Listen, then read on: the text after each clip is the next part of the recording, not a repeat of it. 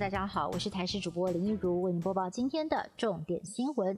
卫福玻璃桃园医院群聚感染事件在今天暂时没有新增病例，不过累计已经有十个人确诊。前台大医院感染科医师林世璧就说了，他现在非常的担心，按八六四，也就是确诊护理师的先生，因为他去过多间餐厅，而且用餐的时间都会拿下口罩。如果同行用餐的朋友或者是其他客人用餐距离太靠近，恐怕会有感染之余。对此，指挥中心回应，针对按八六四在海鲜餐厅一起用餐的同事，目前一采的结果是阴性。另外，案八六四在海鲜餐厅待了五个小时，也遭到外界质疑。陈时中表示，个案是在下午的两点四十一分就离开餐厅，回到宿舍休息。旷列的时间比较长，主要是为了让其他的民众容易回忆，提醒大家要特别注意。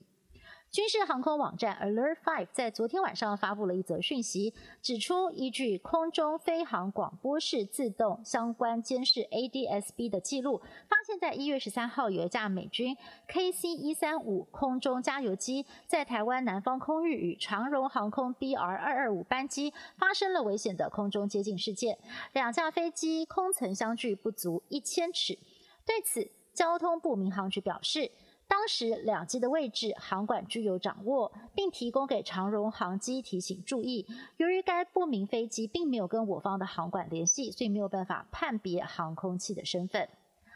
本土疫情升温，确诊者足迹主要是分布在桃园，也让当地人很担心会不会封城。但是指挥中心公布疫情应应措施，目前台湾仍然在第一阶段出现境外移入导致零星社区感染病例，只需要戴口罩防疫，除非十四天内平均每日确诊一百例以上，而且一半以上找不到感染源，才会走向封城一途。不过，直到春节前夕，都还是这一波感染的关键时期。指挥官陈中也说了，至少要等到二月四。号之前都不能够松懈。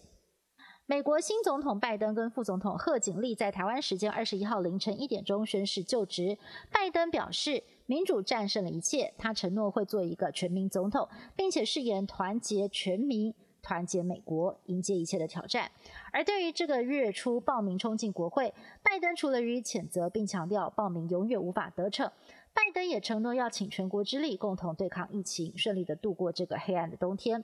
而台美断交四十二年之后，我国驻美代表首次的获得正式邀请出席美国总统就职大典。驻美代表肖美琴说，期待与新任政府促进共同的价值与利益。总统蔡英文则是在 Twitter 上面祝贺，准备好与拜登政府成为正义的全球力量。